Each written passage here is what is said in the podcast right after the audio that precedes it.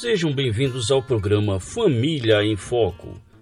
Num tempo onde famílias e casamentos têm sofrido com difíceis mudanças, a palavra de Deus traz segurança e orientações para que as famílias vivam e cumpram os propósitos para os quais foram criadas. Na apresentação, professor Márcio Ribeiro.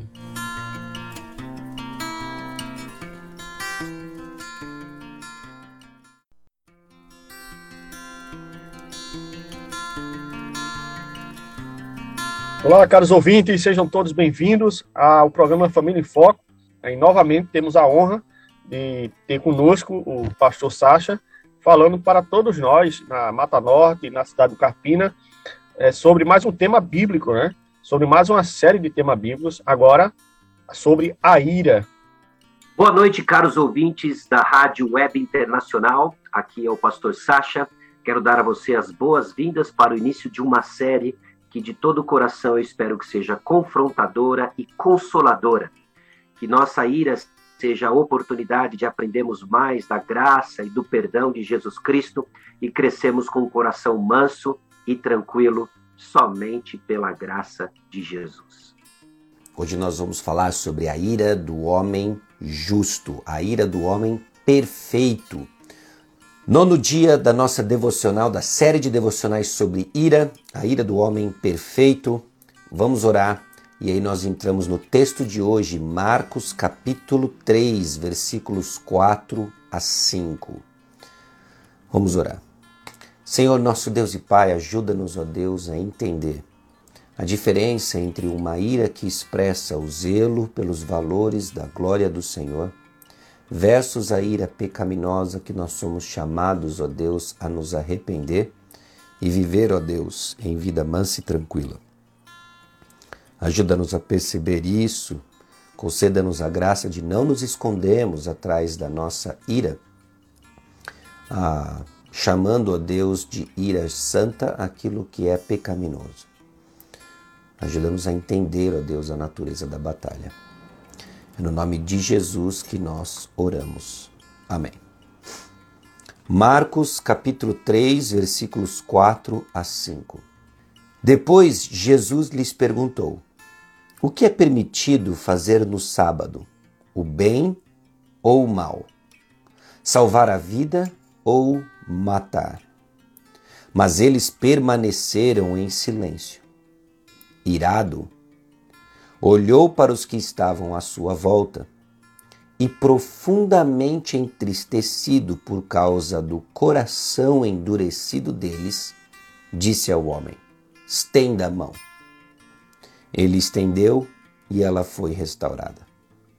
Versículo 5 diz: Irado, olhou para os que estavam à sua volta e, profundamente entristecido, ele disse o que disse para o homem.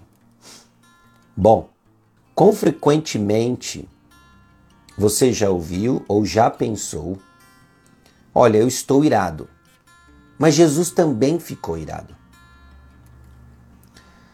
Nós até admitimos nossa ira, mas nós justificamos a ira.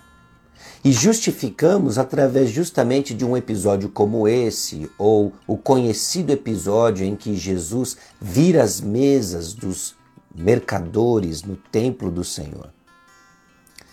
O ponto é que Jesus ficou irado.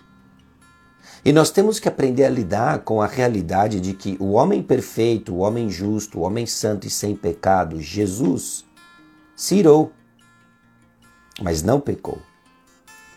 Existe alguma forma de nos identificarmos com a ira do homem perfeito, justo, e aprendemos com ela, até mesmo imitá-la? Como determinar se a sua ira é justa? E essa é uma pergunta legítima que temos que nos fazer na luta contra a ira. Porque pode ser, à luz desse texto e de outros, de que nem toda a experiência de ira, a resposta é arrependimento. Como nós identificamos, então, à luz desse texto, do conhecimento bíblico, algumas das principais características de uma ira justa? Nós vamos ver estabelecer aqui em Marcos capítulo 3, versículos 4 a 5, três critérios que nos ajudam a entender ira justa, ira santa, exemplificada pelo nosso Senhor Jesus Cristo. O primeiro ponto importante que nós temos que reconhecer na experiência e na atitude de uma ira e ira do homem perfeito é que a ira justa ela reage contra um pecado real e não contra alguém que lhe é inconveniente ou viola sua preferência pessoal. Então considere isso, a ira do homem perfeito, a ira de Jesus Cristo, a ira justa e santa, ela irá reagir contra um pecado real. Pecado real. E não simplesmente contra alguém que lhe é inconveniente ou uma ameaça ou alguém que viola sua preferência pessoal. Jesus percebeu de forma correta e precisa o pecado dos fariseus. Seus corações endurecidos, seus olhos cheios de julgamento, a recusa em responder, uma fala de compaixão por aquele homem sofredor, revela de que a ira de Jesus Cristo não era contra um mero capricho pessoal. Ela refletia os valores do reino, do próprio rei, e era contra um pecado real. Então considere isso. Conforme nós caminhamos, você é alguém que expressa ira contra um pecado real, contra um pecado contra o Senhor. Ou você alguém é irado porque alguém violou sua preferência pessoal.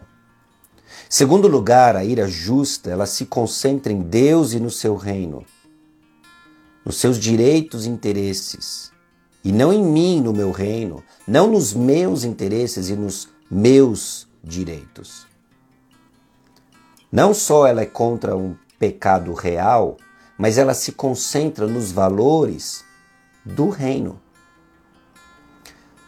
Temos que reconhecer de que por vezes a minha ira, a sua ira, ela se concentra no que eu quero, nos meus direitos, nos meus interesses.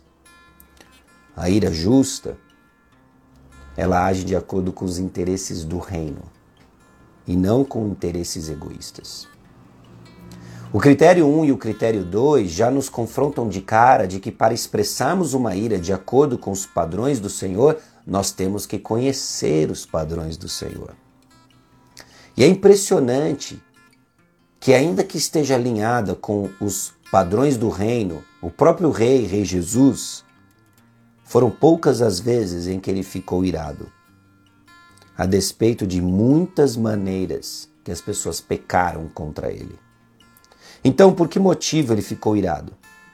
Não porque tenha tomado como uma ofensa pessoal, mas porque os fariseus se opuseram à sua missão como Messias escolhido por Deus. O ministério de cura de Jesus atestava o seu chamado messiânico. No capítulo anterior, o capítulo 2, versículo 12, nós temos justamente o momento em que Jesus vê a fé daqueles indivíduos que trazem o seu amigo numa maca e ele cura aquele indivíduo, como atestando que o perdão dos pecados. A escolha do sábado mostra o seu senhorio sobre ele e a vontade de Deus, o nome de Deus e a glória de Deus consumia completamente Jesus marca de uma ira do homem perfeito, de uma ira justa. E em terceiro lugar, essa ira justa, ainda que esteja calibrada e deve estar calibrada com os valores do reino, não com os nossos direitos, não com as nossas percepções egoístas, ela se expressa de maneira piedosa e autocontrolada. Não tem a ira justa, vinda e demonstrada de uma maneira descontrolada. Não há gritaria, não há ira, não tem esse fundo do poço da autopiedade, dessa implosão de ira. Ela não ignora, esnoba ou se afasta da pessoa. O lamento, a alegria e a obediência que refletem a semelhança de Cristo respeitam então o padrão e ela também produz um ministério piedoso. Ela defende o oprimido, faz justiça aos vitimados, repreende os transgressores e busca arrependimento, reconciliação e restauração. São três pontos importantes que nos ajudam a entender a experiência da ira à luz dos critérios do Senhor. Primeiro, a ira justa reage contra um pecado real. A ira justa se concentra em Deus e no seu reino e a ira justa se expressa de forma piedosa e autocontrolada. Observe no texto de hoje, Marcos capítulo 3, versículos 4 a 5, o autocontrole de Jesus. Jesus não perdeu a cabeça, ainda que irado. Ele não simplesmente ventilou sua raiva. Ele não precisou de um tempo para esfriar ou recobrar a compostura. Não desabafou. A ira de Jesus não o desviou do seu propósito de curar misericordiosamente aquele homem aleijado. Alguém realmente então pecou contra você ou apenas ameaçou sua conveniência? Alguém realmente violou os valores do reino ou alguém não agiu de acordo com as suas preferências? de acordo com aquilo que você julga que é certo.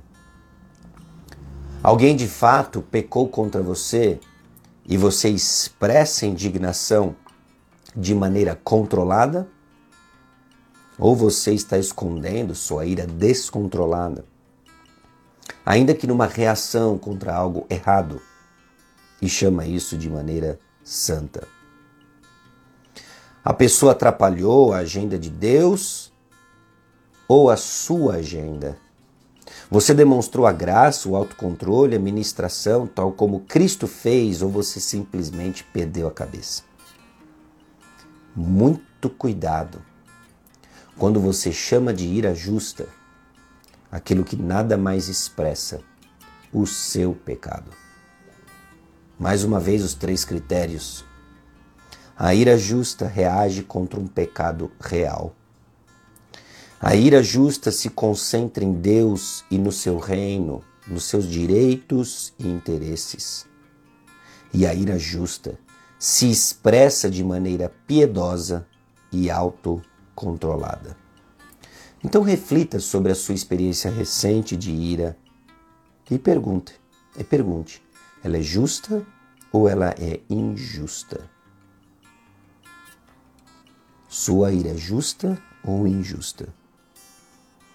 Quando você perceber que a ira está surgindo, peça ajuda de Deus para lidar com ela usando os três critérios que vimos hoje. Você vai chegar à conclusão de que muito pouco da sua ira é realmente, verdadeiramente piedosa. Então confesse a sua ira pecaminosa diante de Deus, busque a graça que perdoa e capacite. Espero que a devocional de hoje nos ajude a entender melhor a cara do inimigo, a cara da ira pecaminosa, nos ajudando a distinguir entre o que é de fato justo e o que é pecaminoso e precisa ser extirpado. A palavra de Deus esclarece isso para nós e eu acredito que hoje saímos um pouco mais esclarecidos do que é de fato aquilo que não vem do Senhor e que precisa ser extirpado, arrependido. A, ira justa reage contra um pecado real, se concentra em Deus e se expressa de maneira piedosa. Ainda que as suas razões sejam legítimas, mas se você não a expressa de maneira controlada e submissa ao Espírito Santo, é pecado. E as boas novas é que para pecado nós temos uma resposta. Quando confessamos, Ele é fiel e justo e nos perdoa de toda injustiça. Amém? Vamos orar? Senhor nosso Deus e Pai, aqui chegamos diante do Senhor. Gratos a Deus por Cristo Jesus, seu sacrifício em nosso lugar. Gratos a Deus pelos passos de piedade em que Ele deixou para que seguíssemos e pela tua palavra que nos aponta para a piedade.